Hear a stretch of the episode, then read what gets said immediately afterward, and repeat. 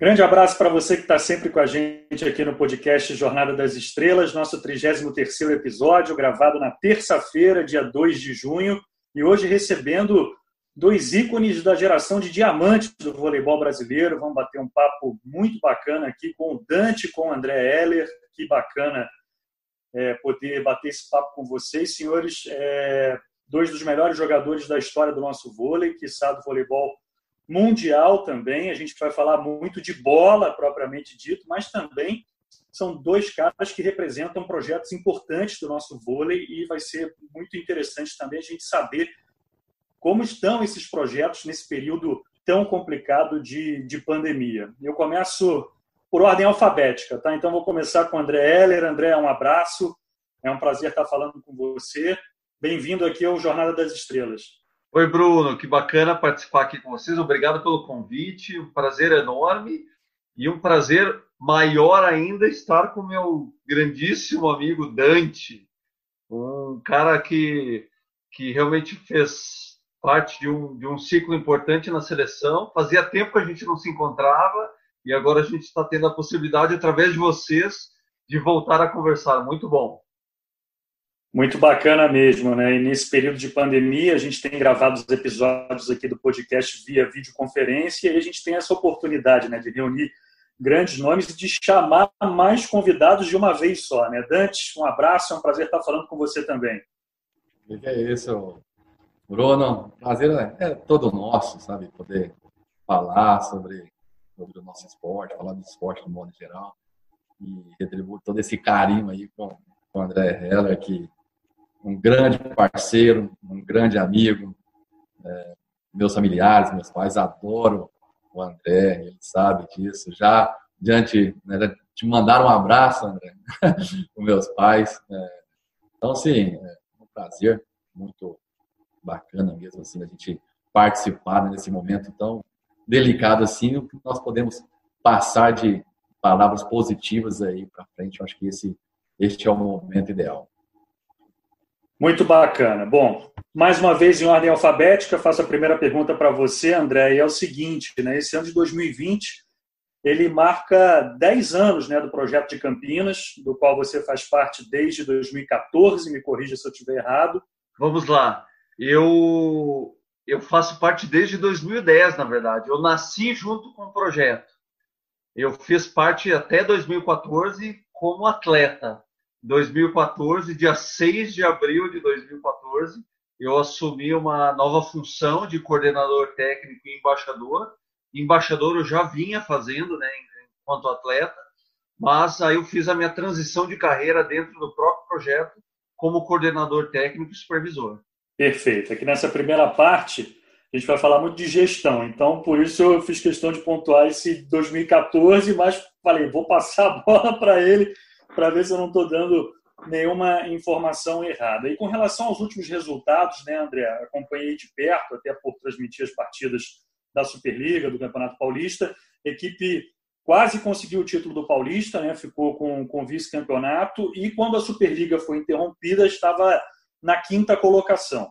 Então, te pergunto, qual é a análise que você faz dessa última temporada e hoje, em, em que pé está esse projeto Campineiro, que é um projeto tão importante, né, André? Porque ele mexe também com as categorias de base, né?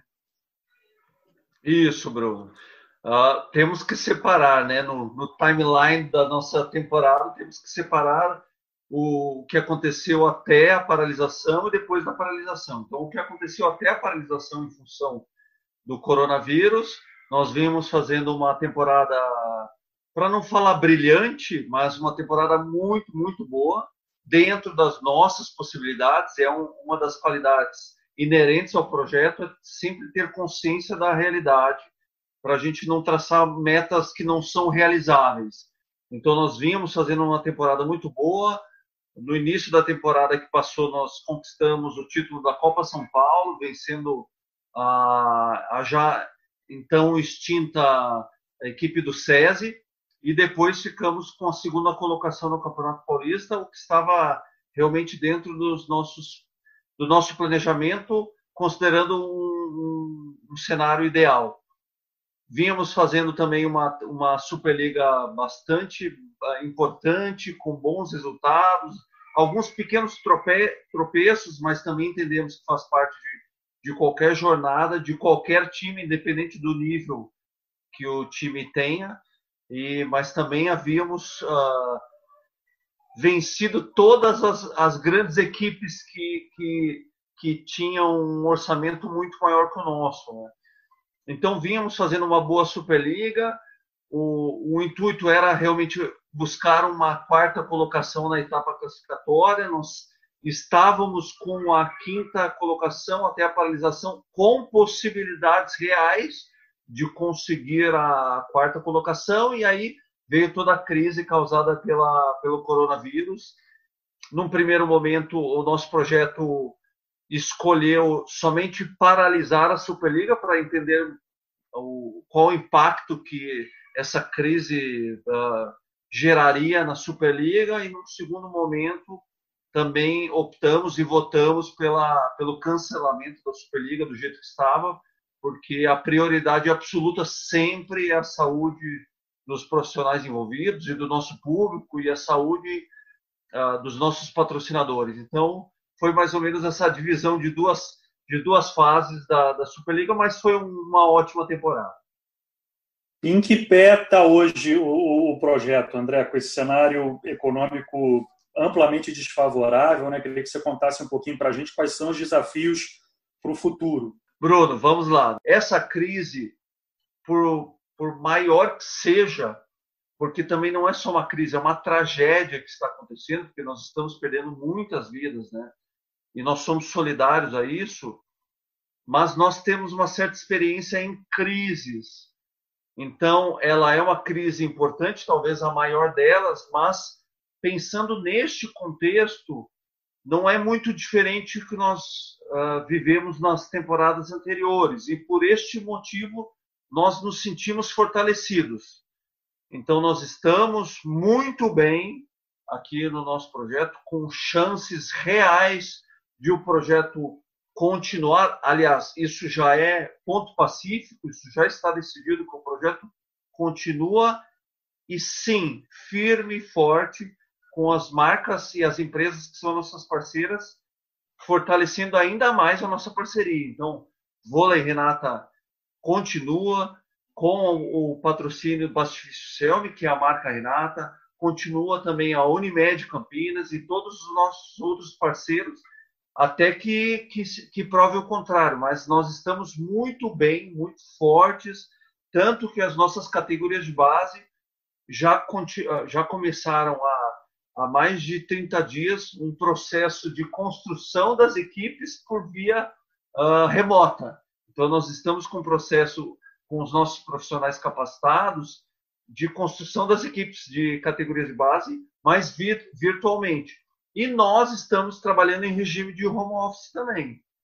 Então, já estamos sondando profissionais, já estamos uh, renovando o patrocínio com as empresas. Então, o nosso projeto continua, só que agora pensando uh, e trabalhando via uh, virtual, né? E também pensando agora nessa nova normalidade. Então, o que antes a gente pensava no público presencial, agora a gente pensa em como encaixar no nosso orçamento uma quantidade uh, grande de álcool gel, máscara, como faremos os treinamentos divididos em, em subgrupos na, na, academia, como vai ser a asepsia desse, desses locais de trabalho. Então, nós já estamos trabalhando de maneira bastante intensa, pensando nessa nova normalidade.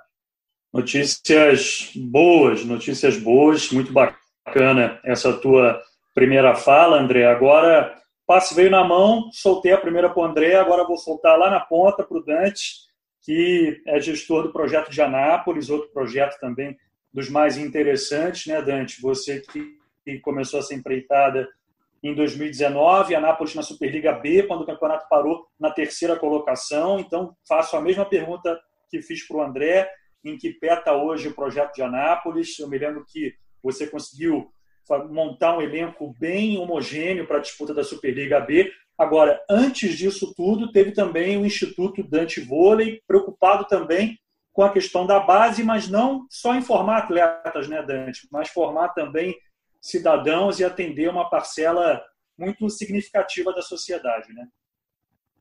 Não, sim, Bruno. É, o Instituto Dante Vôlei tem o intuito de, de, de trazer de novo né, a felicidade, você criar aquela, aquele sorriso no rosto de uma criança. Então, nós estamos trabalhando em zonas de risco mesmo. Nós estamos querendo implementar o Instituto em zonas né, de, de, de, de, onde essas crianças não têm condições né, de pegar um transporte e ir para algum lugar. Então, nós estamos levando o, o voleibol até, até eles. Então, né, o nosso o Instituto está, está servindo para isso, está sendo muito legal. Né, nós estamos vendo várias né, crianças, várias famílias nos agradecendo, porque é, ao invés do, do, do, do, dos seus filhos ou dos seus netos estão nas ruas, não, está praticando esporte. E o Anápolis Vôlei, nós estamos aqui, é, hoje moro né, em Anápolis, e temos, é, nós estamos, estávamos indo para a segunda temporada que encerrou agora, que o André Hella explicou muito bem tudo, tudo que aconteceu. A nossa reunião da B, nós formamos um grupo bastante homogêneo para subir mesmo.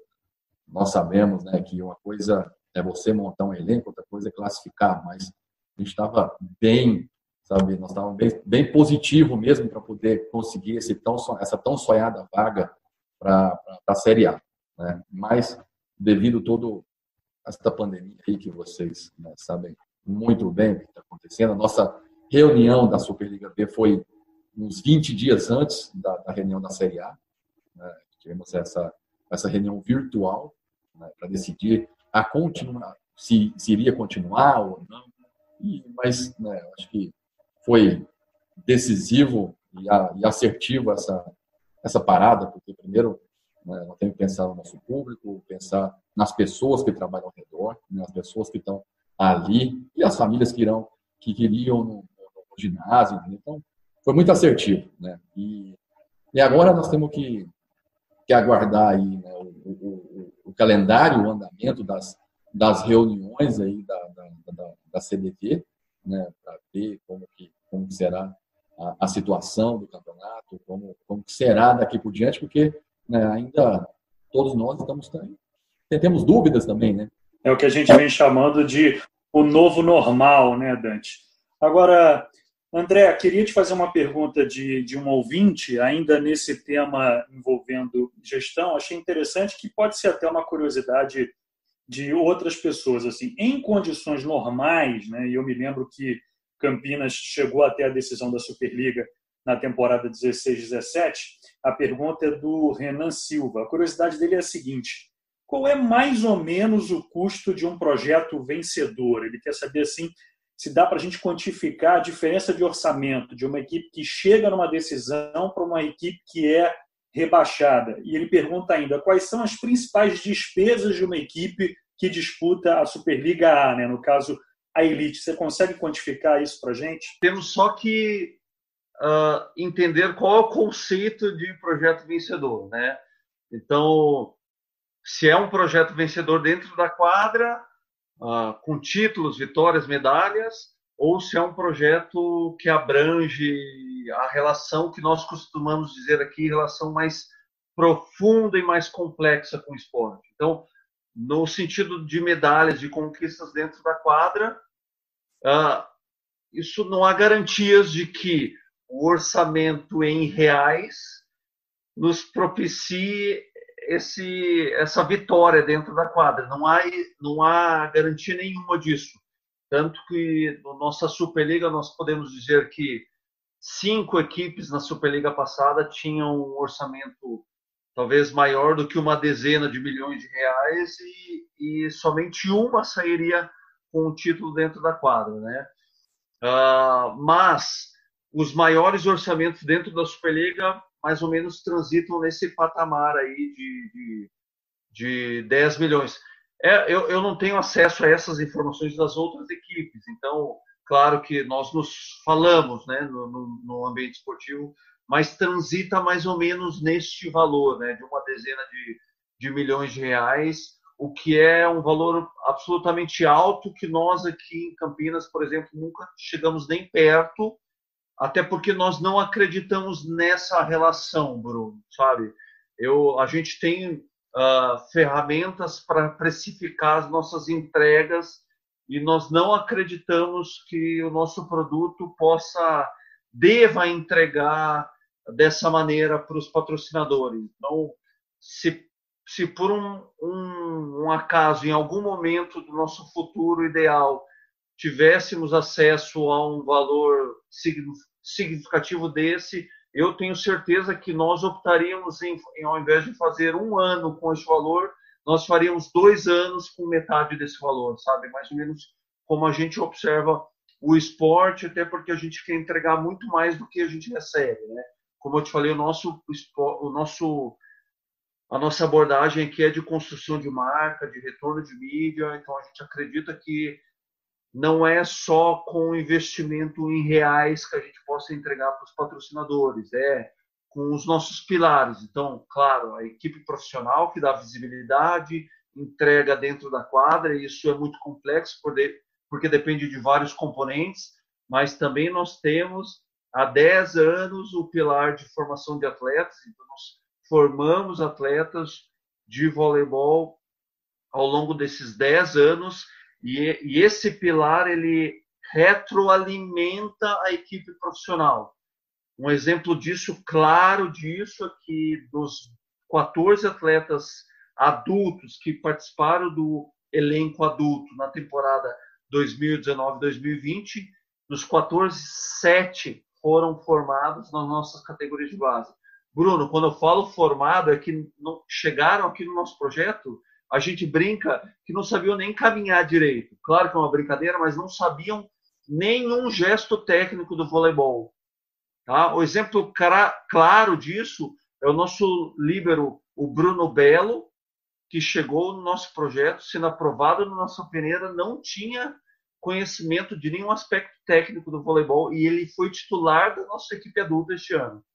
Inclusive compôs a seleção brasileira juvenil etc. Então, esse é um pilar muito importante. Outro pilar do nosso projeto é o pilar social. Nós temos há 10 anos uma parceria com o Instituto Compartilhar, presidido pelo Bernardinho. Então, temos núcleos aqui em Campinas e núcleos em Etu, é uma cidade próxima de Campinas, que no contraturno escolar essas crianças praticam vôlei como ferramenta de construção de valores. Então, o somatório desses três pilares é muito importante para o relatório final e mensal que nós entregamos para os patrocinadores uh, todos os anos e todos os meses. Então, voltando ao início da minha pergunta, ou melhor, do início da minha resposta, né? Para nós, um time vencedor não se resume a conquistas dentro da quadra, entregar um título de um campeonato paulista ou de uma Superliga, por mais que isso seja um das nossas metas porém tem uma série de entregas que nós nos preocupamos no dia a dia e os atletas da equipe adulta estão envolvidos diretamente nisso e inclusive para isso que estamos aqui eu e o Maurício, os dois embaixadores, estão preocupando nessas entregas 360 que a gente considera um time vencedor. Então, ok, não ganhamos uma Superliga ainda, mas nos consideramos um projeto vencedor. Claro, se pudermos unir um título da Superliga, do Campeonato Paulista, todas essas outras entregas seriam um, cenário ideal que estamos perseguindo ainda. Mas temos esse objetivo e a gente faz desse objetivo a nossa excelência do dia a dia. Não, acho que está super bem respondido. Eu agradeço o ouvinte, o Renan Silva, que mandou essa pergunta para a gente. Obrigado, André, pela resposta. E aproveitando que você citou o Bernardinho, Dante, a notícia recente, né, dentro desse novo normal que a gente tem falado, não só nesse episódio, mas em episódios anteriores aqui do Jornada das Estrelas também, a gente recentemente teve a notícia na Superliga Feminina da fusão entre Sesc e Flamengo. E uma declaração que chamou muito a atenção foi a do Bernardinho, no sentido de que nas renegociações ele foi obrigado a abrir mão do salário para que o projeto pudesse ser viável. Você, na tua carreira de atleta e agora de gestor, você já viu, já presenciou, já passou por algo parecido, um treinador ter que abrir mão do salário pela manutenção de um projeto? É, eu vou só complementar um pouquinho essa a pergunta do Bruno, né, para o André Heller. É, eu acho que a resposta do, do, do André foi extremamente extremamente pontual mesmo. Parabéns, André, pela, pela sua resposta, porque é, nem sempre o elenco mais rico ganha. Isso aí, você pode contratar os melhores jogadores, mas se não der liga, não vai ganhar. Nós sabemos disso.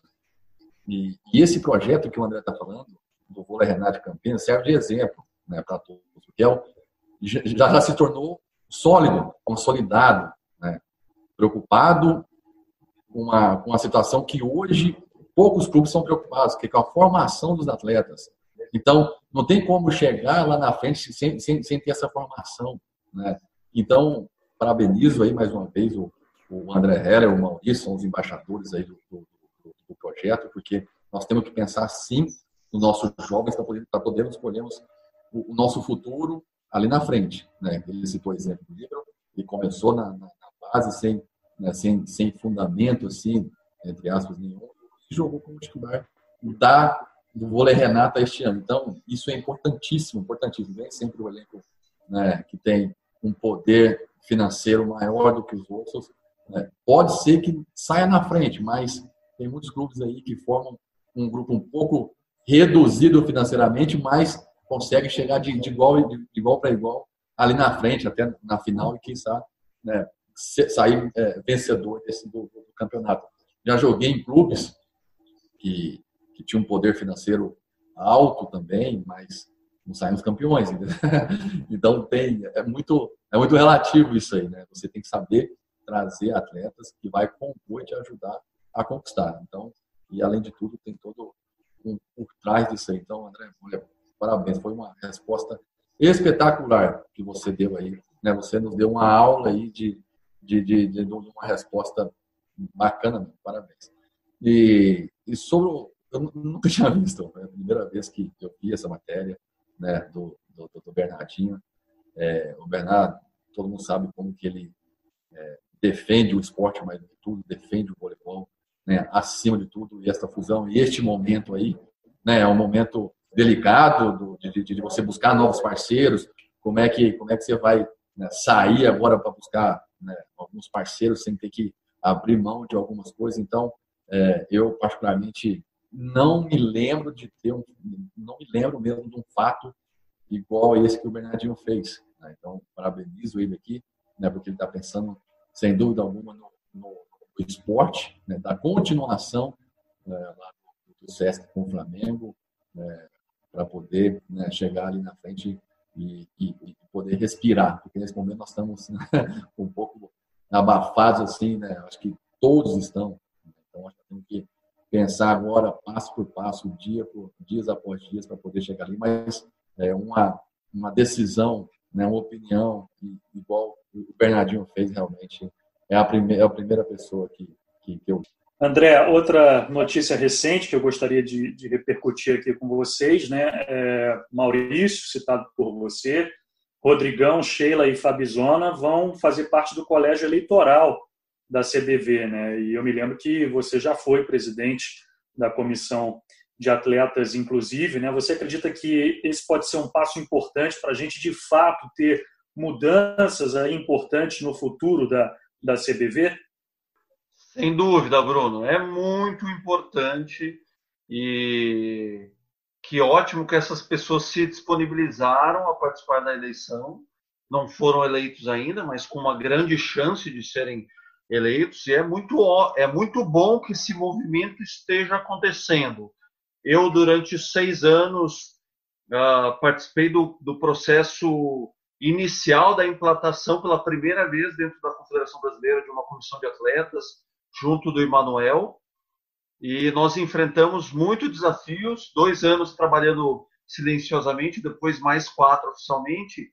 E claro que o desafio é enorme, a dificuldade é enorme, pelo fato de fazer parte de uma entidade de administração do nosso esporte, e é uma entidade de, nacional de administração do nosso desporto, e dentro dessa, desse contexto, a o componente político ele é muito forte. E isso não é uma crítica. A política nem sempre é ruim.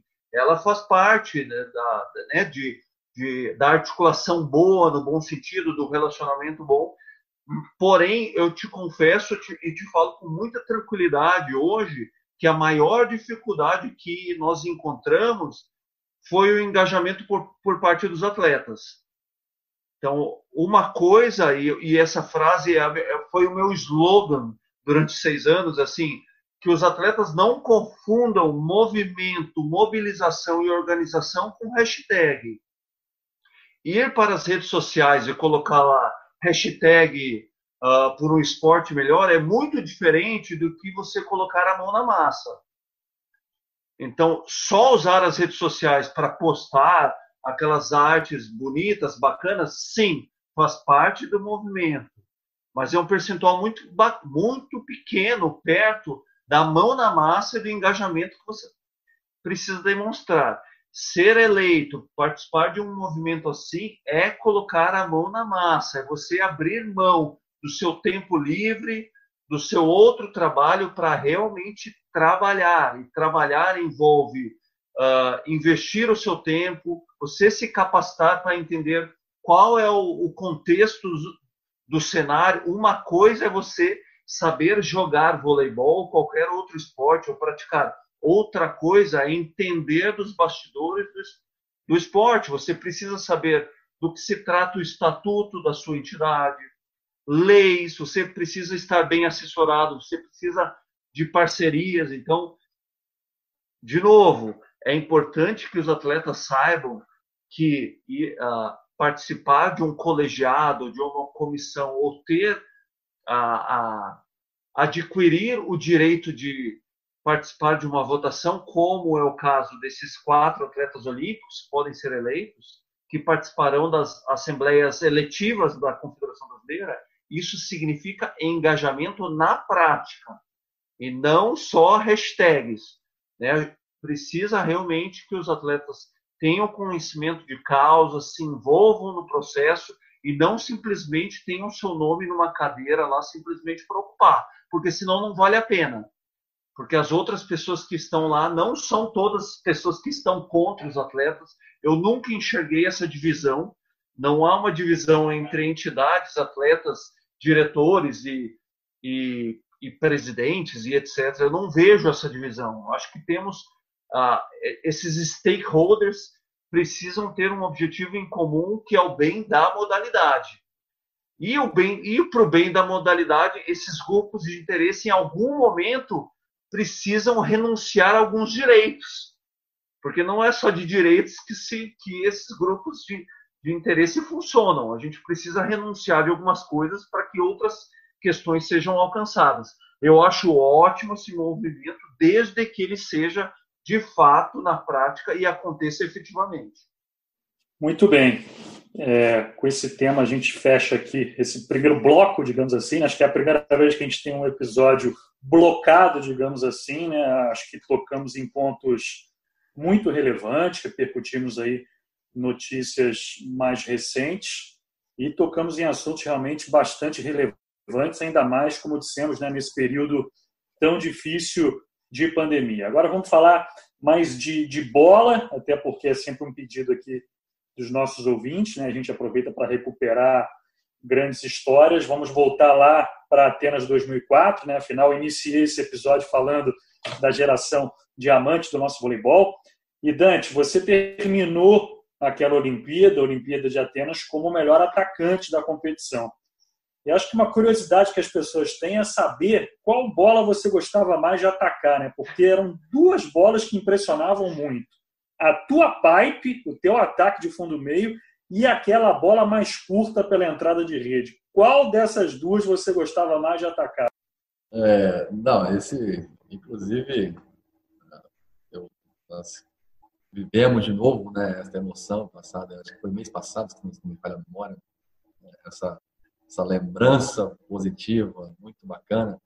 É, primeiro, assim, né, eu tive uma, uma situação muito dura que o nosso capitão, Nauber, né, se machucou naquela ocasião, é, passou por, um, por, uma cirurgia muito delicada né, no ombro direito, então é, eu tinha que substituir o nosso capitão e, e para mim, uma grande referência no voleibol. Né, eu treinava do lado dele e observava ele, porque ele tinha todos os fundamentos muito bem apurados, ainda mais no fundamento que, que eu gostava também, que era o fundamento de, da, da recepção.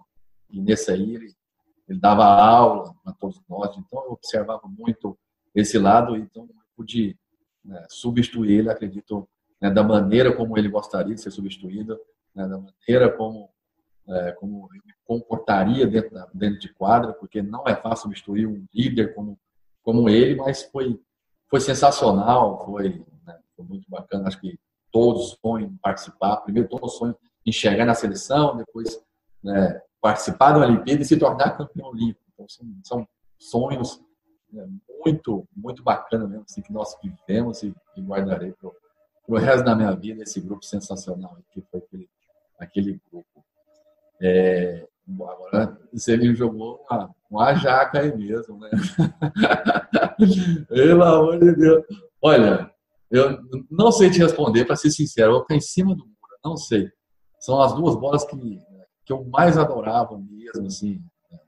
A pipe, com aquela velocidade que, que tanto o Maurício quanto o Ricardinho colocavam naquela bola ali. Né? Mas também era muito fácil ter o André Heller puxando ali na, na, na minha frente, então aí eu só seguia, entendeu? só ia embora. E, e aquela mais curta também, é, na visão assim que eu enxergo, a, a, essa mais curta é muito legal, porque eu já vinha já observando o oposto levantador estava bloqueando. Quando eu vi que ele dava um passo para a direita, eu falei, já era, estou sozinho, vou ter certeza. já, já estou ali, o ponto está praticamente garantido. Né? Eu sabia que ele ia tacar a bola sozinho. E era uma sensação, era, era uma bola extraordinária.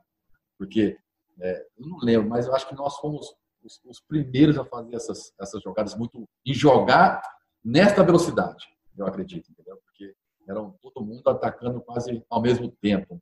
Então, é, eu vou ficar em cima do muro. Não, não, são duas bolas, né, são as duas ações extraordinárias que, que eu mais gostava. É impossível escolher uma, entendeu? Isso é muito difícil eu poder escolher. E a pipe também, para mim, era, era sensacional, porque você via a quadra toda. Você, você enxergava tudo que está acontecendo, entendeu? Do outro lado, assim. Então, é, me desculpe, mas eu vou ficar nessa, nessa resposta, eu vou ficar em cima do muro, que são as duas bolas extraordinárias. Tudo bem. Apesar, apesar do muro, adorei a resposta e tenho certeza que os nossos ouvintes também curtiram muito esse teu relato. Agora, André, me conta uma coisa, né? Aquele título foi o título que faltava, né, para aquela geração e também a, a confirmação de tudo que veio sendo construído de 2001 até aquela Olimpíada, né? Títulos de Liga Mundial, título do Campeonato Mundial, 2003, aquela final de liga contra a Sérvia e Montenegro, 31 a 29 no quinto set, mais uma vez um título de liga no ano olímpico em cima da Itália. Agora, existia uma pressão muito grande, né? Eu queria que você contasse para a gente dessa pressão das próprias outras seleções colocarem o Brasil como favorito, não só os torcedores brasileiros, imprensa, mas também dos próprios adversários jogarem esse favoritismo, com razão, é claro, para a seleção brasileira? Bruno, que ótima pergunta. Primeiro, eu tenho que dizer, até devolver para o Dante, assim, eu me sinto muito abençoado e grato de ter tido a possibilidade de jogar com esses caras aí. O Dante era um fenômeno, cara. Até hoje eu não entendo como ele conseguia recepcionar a bola tão bem sem dobrar os joelhos. Era um negócio assim absurdo, cara. Ele era muito craque.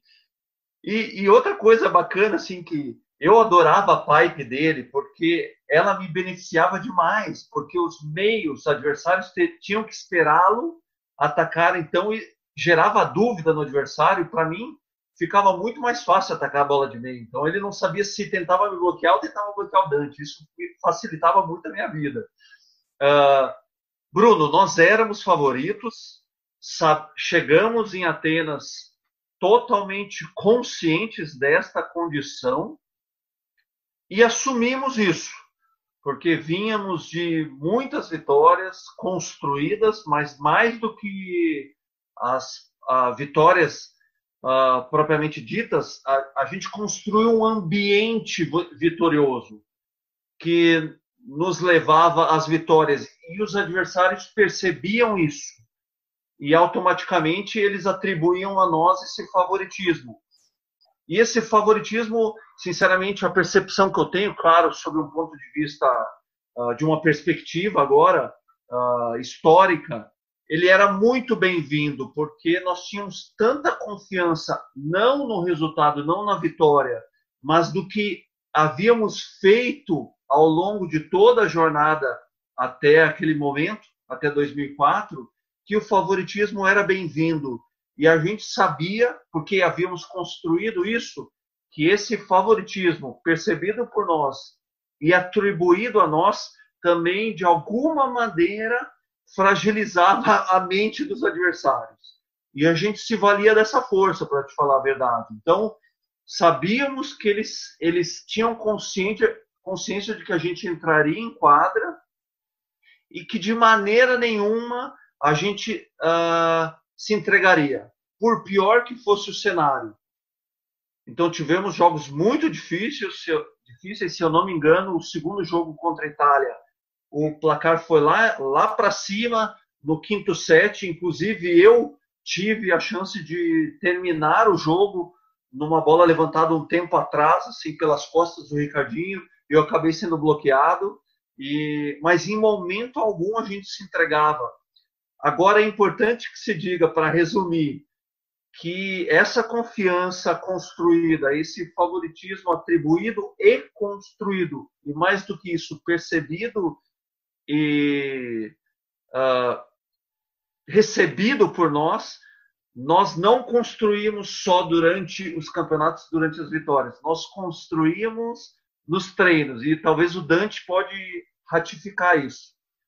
Bruno, o nosso treino era tão intenso, era com tanta pressão, era, era uma, numa rotação tão acima do normal, que chegava na hora do jogo, independente se fosse uma Olimpíada, um Mundial, uma Liga Mundial, que tinha árbitro, que tinha torcida, que tinha adversário, a gente se sentia tão confortável naquele ambiente que fazia com que a gente ah, fizesse aquelas maluquices que vocês puderam conferir há um, há um tempo atrás nas reprises do Sport TV, porque a gente treinava nesse ritmo maluco de pressão e por vezes se xingando e disparando um, centenas de palavrões e, e o Bernardo mais louco do que todos, né, adorava isso, né, porque foi uma filosofia que ele implantou também, né.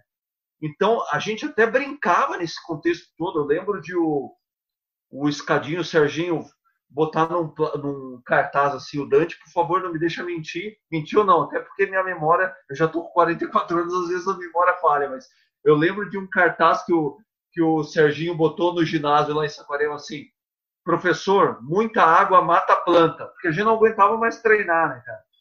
Ou um dia que o Ricardinho, o nosso treino, cada, cada ano era mais cedo. Então teve uma época da, da nossa preparação para a Olimpíada que a gente treinava às 6 horas da manhã, eu acho. Aí o Ricardinho e o Giba combinaram de quando a gente chegasse na quadra 6, 6 e pouquinho, eles estariam com travesseiro e cobertor fingindo que estavam dormindo, né, para dizer assim, cara, nós estamos treinando tanto que a gente está dormindo na quadra, sabe? Então, umas coisas assim que a gente fazia e que era a nossa, era a nossa metodologia, nossa filosofia de trabalho. A gente podia estar tá cansado, nós podíamos vir de viagens uh, ah, para o Japão, para a Austrália, para qualquer lugar, cara, que a gente treinava e a gente se divertia no treino. E divertimento para a gente não era só com um sorriso no rosto, né? aquela paixão, para não usar outra palavra, que a gente colocava no nosso dia a dia em cada bola, aquilo era contagiante, cara. E nós nos descobrimos, né, os 12 ou os 13 atletas com o Henrique junto, nós nos descobrimos que de braços dados a gente era ainda mais forte, cara. Isso isso dava tanto, desculpe a palavra, isso dava tanto tanto tesão na nossa jornada. Era tão gostoso isso, que isso fez com que a gente entrasse na quadra em Atenas 2004 com esse sentimento assim de, de tá, estar babando e sentindo medo nos olhos dos adversários e vendo medo nos olhos dos adversários antes mesmo, antes mesmo de começar o jogo. Isso era muito gostoso porque nós construímos isso, sabe?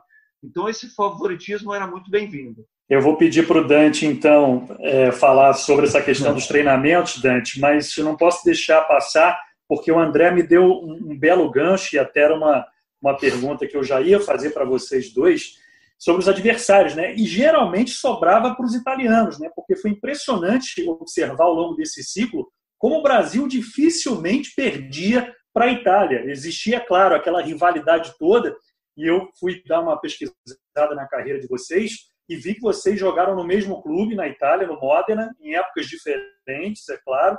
Mas eu queria saber de vocês, começando por você, Dani, se tinha alguma explicação para, na hora H, sempre dar Brasil contra a Itália e o Brasil conseguir ganhar o jogo. O André já citou aquele segundo jogo da primeira fase, aquele 33 a 31 na primeira fase. Acho que vocês ganharam a medalha de ouro ali, porque ali os italianos falaram: pô, a gente vai perder de novo para esses caras. Não dá, realmente não tem como ganhar deles. É, eu vou né, complementar um pouco do, do que o André estava falando aí da preparação, mas é, tudo que ele falou é verdade. A gente nos últimos últimos anos assim nós começávamos a treinar na areia seis horas da manhã sem café da manhã porque a a cantina ainda estava fechada e depois que a gente depois nós tomaríamos o café da manhã então é, eu acho que todo esse grupo foi formado em cima disso aí né? o Bernard né? nós falamos muito do Bernardinho mas tem que eu falo sempre o André também fala ele tem uma comissão técnica tinha uma comissão técnica né, extranormal, assim, é, com os médicos, com o Chico, com o Tabashi, com, com, com o Fiapo, né, com os doutores, o Álvaro e o Ney. Então, tinha esse corpo, o Zé Inácio de Padre então tinha esse corpo técnico por trás que dava toda, né, é, todo o chão, assim, podemos dizer, para nós podermos seguir adiante. E os treinamentos eram incansáveis. É, eu costumo falar que todos os nossos treinos eram uma final olímpica. Né? Todos os nossos treinos, todos, todos, todos os dias eram a final olímpica, um ritmo absurdo. Eu nunca tinha visto a final de 2004, foi a primeira vez que eu vi. Eu não tinha visto esse jogo ainda. E, e observando, até estava lá em casa, né, conversando com, com, com, meus pais, eu falei, poxa, nós éramos bons mesmo. Viu? Você olhando aqui agora, lá de fora, sabe?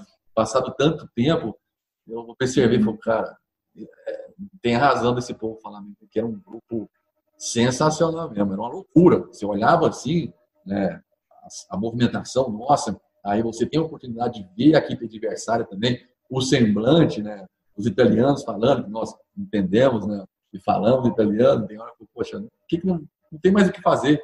Teve um episódio, não sei se foi na Olimpíada ou no Mundial, é, antes da final, os italianos lá aquecendo né, na, quadra separada, e, nós jogando bobinho. Eles pararam de olhar para nós assim pô, esses caras estão loucos. Vamos jogar uma final, daqui a pouco os caras jogando bobinho, se divertindo, dando risadas, tá entendendo? Então, assim, o tamanho da nossa confiança, mas não se misturando com arrogância. Nós não éramos arrogantes, muito pelo contrário.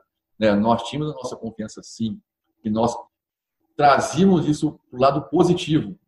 Né? Nós, quando chegávamos em quadra, dava os primeiros pontos, os caras falaram, poxa, não, realmente é, vamos para a próxima partida, porque no Brasil não, não é, é, impossível. Inclusive, tem relatos de técnicos do que eu, do que eu, do que eu joguei, né, alguns técnicos, e eles falavam, poxa, é impressionante. Para ganhar do Brasil, ou você vai 100% no suicídio do saque, e não deixar no 20 a 20. Se chegar no 20 a 20 com o Brasil, eles, eles passam por cima. Pô, cara, é impressionante vocês acima do 20. Vocês não erravam, entendeu? Vocês eram é, vocês iam, iam, mas chegava no 20, com esse negócio, uf, juntava. Aí dava para 3, 4 pontos, beleza, 7 de jogo para o Brasil.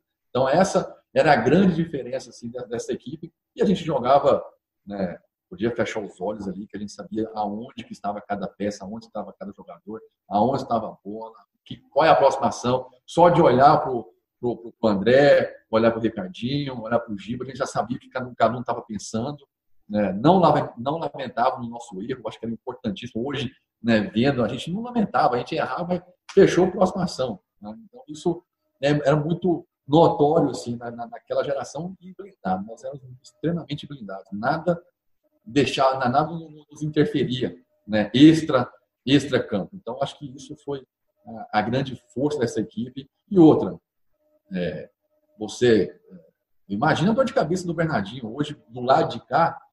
Como é que você vai escalar seis jogadores, sete jogadores com, aquela, com aquele grupo? Entendeu? Não tem como falar, não, esse aqui é o titular, esse aqui é os reservas. Não tem. Ali eram 12, junto com o Henrique. Eram 13 titulares, entendeu? né, nós temos, brincávamos, né, se jogar essa equipe com essa equipe em grupos diferentes, vai dar esses dois na final, entendeu? Não tenho, não tenho dúvida disso. Então, é, foi uma, uma, geração maravilhosa. E os italianos era, era a nossa paixão, né? Cara, como gosta.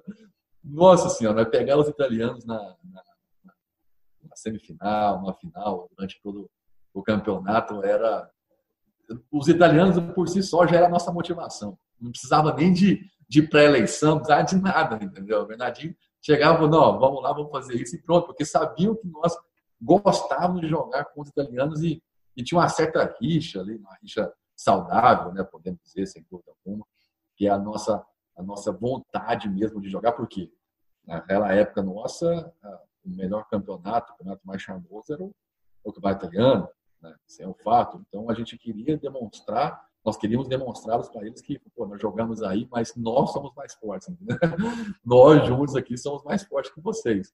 Então é, isso isso foi foi bacana e eles é, tinham essa essa essa raiva, assim, podemos dizer, contra jogar contra o Brasil, porque jogava, jogava e perdia, perdia, perdia. Né? E neste jogo das Olimpíadas, eu acredito, sem dúvida alguma, o entrou no meu lugar nessa, neste jogo nós ganhamos de 3 a 2 né, conseguiu virar, virar o, o, contexto da partida. Então, ali né, começou a caminhada para o ouro.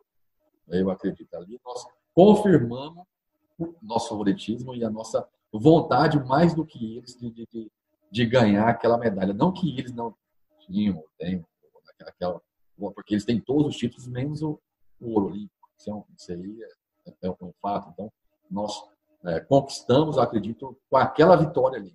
Porque eles jogaram voleibol naquele, naquele primeiro jogo ali de fase, foi um. Jogaram voleibol de alto nível mesmo, assim, um nível lá em cima, digno de uma final olímpica. É, ali poderia se ter uma final olímpica, podemos dizer. Né? Então, eu acredito assim, que alguns técnicos falavam, você chega jogando o teu máximo, tá entendendo? E vocês ganham. O que, que você vai falar pra, na, na, na próxima partida? Entendeu? Poxa, nós chegamos no nosso limite. E os caras ganharam gente, entendeu? Então, era difícil mesmo jogar. Você olhando do outro lado assim, eu acho que, que não era bem difícil fazer alguma estratégia contra, contra esse grupo, contra essa seleção, essa seleção brasileira. Né? Você marcar as jogadas do Ricardinho, como é que você marca aquele cara? Você tá entendendo? Onde que ele vai jogar a bola? Fizeram um estudo né, dos, dos seis, viram seis técnicos mundiais para estudar os levantadores né, daquela geração. E chegou um momento que acima do 20, aí esse faz isso, esse faz aquilo, se sacar atrás joga para frente, se sacar na frente joga meio. Mas chegou um jogador, Ricardinho, falou, o que esse cara faz? Não sei. Unânime entre os técnicos, falou, não sei o que ele faz, não tem como marcar o que esse cara vai fazer. Ele é completamente maluco mesmo, entendeu? Então, assim, né, acho que essa era, essa era a característica desta seleção. Então, né, para finalizar aí sobre os italianos, era, era é o nosso, é o nosso objetivo, é o nosso foco. Vamos encontrar com eles, entendeu? Nós temos que encontrar com os italianos, temos que jogar contra eles, porque era, era a nossa motivação por si só. Muito bacana. É, a gente está chegando aqui ao fim desse episódio. Adorei o, o, o bate-papo. Eu queria repercutir rapidamente que eu não queria só tratar com vocês sobre Atenas 2004, porque acho que tudo isso que você falou nessa última resposta, Dante, ela se aplica também ao Mundial de 2006 e vocês foram titulares naquela final. Na minha opinião, uma das atuações, se não a atuação mais impressionante do Brasil, André, aquele 3 a 0 na Polônia, na final do Mundial do Japão, o Brasil passou por cima da Polônia numa final de campeonato mundial com uma atuação impressionante. Em Atenas 2004, muita gente se lembra daqueles lances do Giba no início do primeiro set da final, mas eu lembro que era você que estava lá na rede disputando com, com o Mastrangelo. E naquele jogo do Mundial 2006 foi impressionante o que o Brasil fez contra a Polônia. Então eu queria que vocês rapidamente só relembrassem um pouquinho aquela campanha que teve também momentos complicados, uma derrota para a França na primeira fase, uma discussão envolvendo Ricardinho, Gustavo e Serginho no jogo contra a Bulgária, e aí também reflete um pouco do que vocês falaram dessa maluquice, né, no bom sentido daquele grupo, da intensidade dos treinos, isso às vezes se refletia em discussões nos jogos. Então, para a gente encerrar, eu queria também falar um pouquinho dessa conquista, que foi outra conquista muito importante, e numa final que impressionou muito o público pela maneira como o Brasil se impôs ao time polonês. Bruno, esse campeonato foi eh, emblemático, né? Para mim tinha um tempero adicional porque eu não havia participado do título mundial em 2002 na Argentina, foi o último corte alguns dias antes de ir para o mundial e para mim, pessoalmente, tinha um temperinho a mais, mas era uma questão individual. Eu fui uh, reserva até a derrota contra a França. O que também para a gente era muito tranquilo esse rodízio entre nós. Era, é, gente, éramos totalmente conscientes de que éramos uma equipe de 12 jogadores e todos poderiam jogar. Então, essa questão de titular ou reserva, ela era bastante uh, intensa, porém não tão relevante que a ponto de determinar o nosso engajamento. E eu lembro muito bem, eu não sei se o Dante vai lembrar disso, que nós perdemos da França, éramos favoritos na competição, perdemos da França com uma atuação regular, e aquele dia era o aniversário do Marcelinho, se eu não me engano, e nós decidimos todos aniversário irmos para... Ricardinho, é. Era do Ricardinho? Bom, Ricardinho, os... Ricardinho então, uh, troquei o levantador, mas de qualquer maneira, todos decidimos ir para um bar e tomamos cerveja. Não sei se eu posso falar isso aqui, mas tudo bem, né, Dante? Somos ex-atletas, pós-atletas. Né? E nós resolvemos comemorar o aniversário do Ricardinho, mas também comemorar a nossa união. E me parece que ali, todos juntos, nós decidimos que aquela derrota não impactaria no que a gente tinha ido buscar. A partir dali, então, nós literalmente quase que passamos o rodo em todos os adversários. E a questão da, da briga teve uma diferença nesse episódio. Essa briga foi filmada e registrada, porque ela acontecia todos os dias, né? Só que o público não sabia disso. Então, todos os treinos nós tínhamos discussões, nós tínhamos xingamentos, nós tínhamos uh, brigas, conflitos, nunca confrontos, mas sempre esses conflitos faziam parte do nosso dia a dia, porque nós havíamos decidido assim e era agregava valor, gerava resultado positivo. Eu não estou dizendo aqui que as pessoas têm que brigar para vencer. Não, mas era a nossa metodologia, era a nossa filosofia uh, claro, sempre com o nosso objetivo em primeiro lugar. Então, a única diferença dessa briga foi que ela foi filmada. Chegamos contra a Polônia, realmente foi um jogo totalmente fora do normal, ganhamos 3 a 0 e depois eu fui me apresentar diretamente no meu time na Itália e junto comigo jogava um dos poloneses. E na coletiva de imprensa na Itália, na cidade de Trento, ele falou para a imprensa italiana falou assim, olhou para a gente, para mim e para o André Nascimento, que jogava comigo também, olhou para a gente e falou assim: vocês são alienígenas, não é possível jogar contra vocês. Então, eles nos percebiam assim, mas na verdade a gente tinha construído essa maneira de jogar e, e as nossas vitórias eram conquistadas à base de muito trabalho com essa filosofia. Dante, fala um pouco então dessa, desse campeonato, dessa trajetória, dessa decisão contra a Polônia e já para a gente ir encerrando esse episódio, depois que você fizesse essa análise, queria que você mandasse um recado para os nossos ouvintes e o que você considera assim o ponto alto da tua carreira no voleibol. Falando, eu quando me perguntam, muitas, muitas pessoas perguntam qual foi o melhor jogo da seleção. Eu pontuei essa partida é, final do Mundial 2006, porque nós jogamos um voleibol de uma maneira assim que, realmente, como a Andréa falou, vocês são extraterrestres, né? são de outro planeta.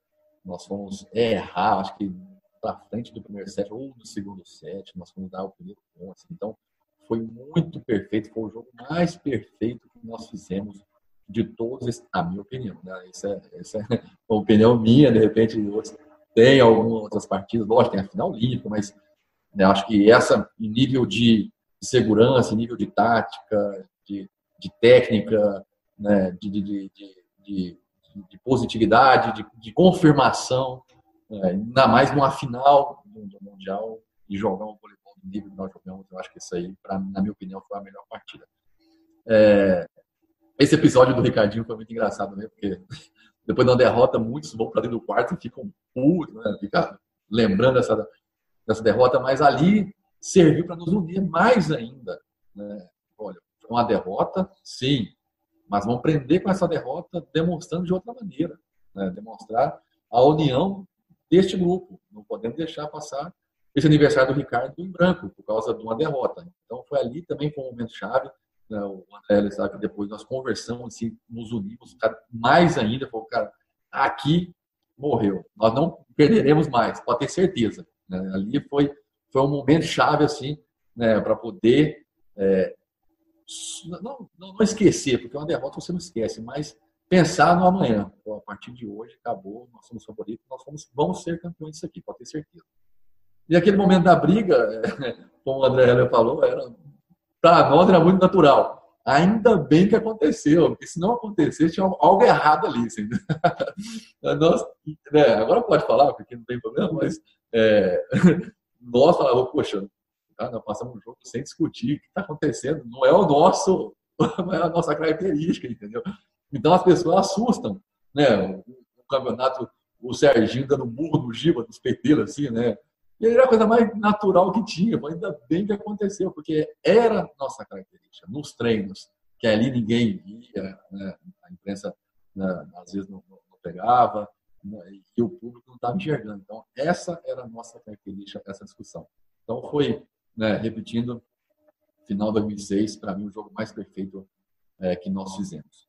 E, e eu queria deixar aqui né, o meu agradecimento. Prazer enorme aqui estar falando com vocês, Bruno. É, sabe quanto que, que, que eu posto você, te admiro, você, né, sou seu fã número um. Obrigado por essa oportunidade aí de, né, de reencontrar né, nessa nova, nova era, né, com meu amigo o André Heller, que, como eu falei lá no começo, um grande parceiro, aqui, um cara, um cara culto, um cara né, muito inteligente, sabe nas palavras, né, e, serve como, como referência até para. Né, eu estou começando agora na gestão, serve até de referência para mim, né, como serviu quando, quando eu comecei na seleção, ele sabe disso. Né, quando eu comecei, ele foi um dos caras que que, que, que, me ajudou bastante. Então, eu fico agradecido e a oportunidade de mais uma vez poder conversar e escutar esse monstro do voleibol que é o Dante, muito obrigado pela participação. André, também agradeço. Peço para que você também fique à vontade aí para para mandar um, um recado para os nossos ouvintes, para o próprio Dante também. E uma última uma última colocação, né? Tomara que a gente começou esse episódio falando de crise, de, de reflexões para o futuro. Tomara que o voleibol gaúcho, né, André, consiga se reerguer, né? Porque é muito triste a gente não ter representantes do sul do país na elite do nosso vôlei. E você foi destaque com a camisa da Unisul, vencendo prêmios individuais, né, como melhor jogador e melhor bloqueador da Superliga 2002-2003. Tomara que dentro disso tudo que a gente falou no início, em especial o voleibol gaúcho, né, consiga se reerguer também. Foi um prazer estar contigo nessa edição, André. Oi, Bruno. É realmente o, o sul, a região sul do Brasil tem, tem realmente uh, demonstrado um gap. O que antes era uma, eram regiões que eram celeiros de atletas, até pelas características físicas, e eu venho de lá. Então, hoje em dia, essas regiões estão com bastante dificuldade de, de nessa questão de formação de atletas. O Gustavo Endres faz um movimento bacana por lá, mas é um movimento também inicial, precisa de, de mais apoio. A gente torcemos muito para que funcione, porque são regiões, as regiões do sul do Brasil são regiões muito ricas, que muitos jovens e crianças praticam esporte, e a gente precisa fazer entender primeiro, ter consciência do que vem acontecendo, para assim a gente suprir esse gap que vem acontecendo entre a formação de atletas, a, a, iniciação esportiva, a formação de atletas, e aí sim a gente pode falar de, de atletas profissionais. Eu te agradeço enormemente pela possibilidade, primeiro, de estar participando com vocês e, e falar para um público muito fiel, que é o público de vocês. Prazer em conversar com você diretamente. Também sou teu fãzaço. Muito obrigado mesmo. Obrigado pela oportunidade. Espero que novas oportunidades surjam, até mesmo para reencontrar grandes amigos. O Dante é um cara, um grande amigo.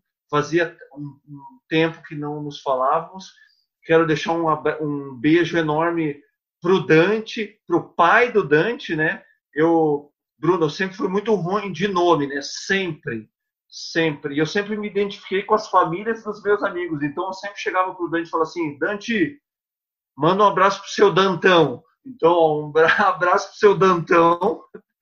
Um beijo enorme para tua família, Dante. Foi um prazer enorme conversar contigo, cara agradecendo agora publicamente a possibilidade de ter, ter estado ao teu lado numa jornada aí de mais de oito anos. Muito obrigado. Bacana demais. Agradeço então a André Heller, ao Dante, representante da geração, da geração diamante do nosso vôlei. O papo foi muito bacana, passamos por assuntos delicados, mas muito relevantes, principalmente nesse período que a gente vem atravessando.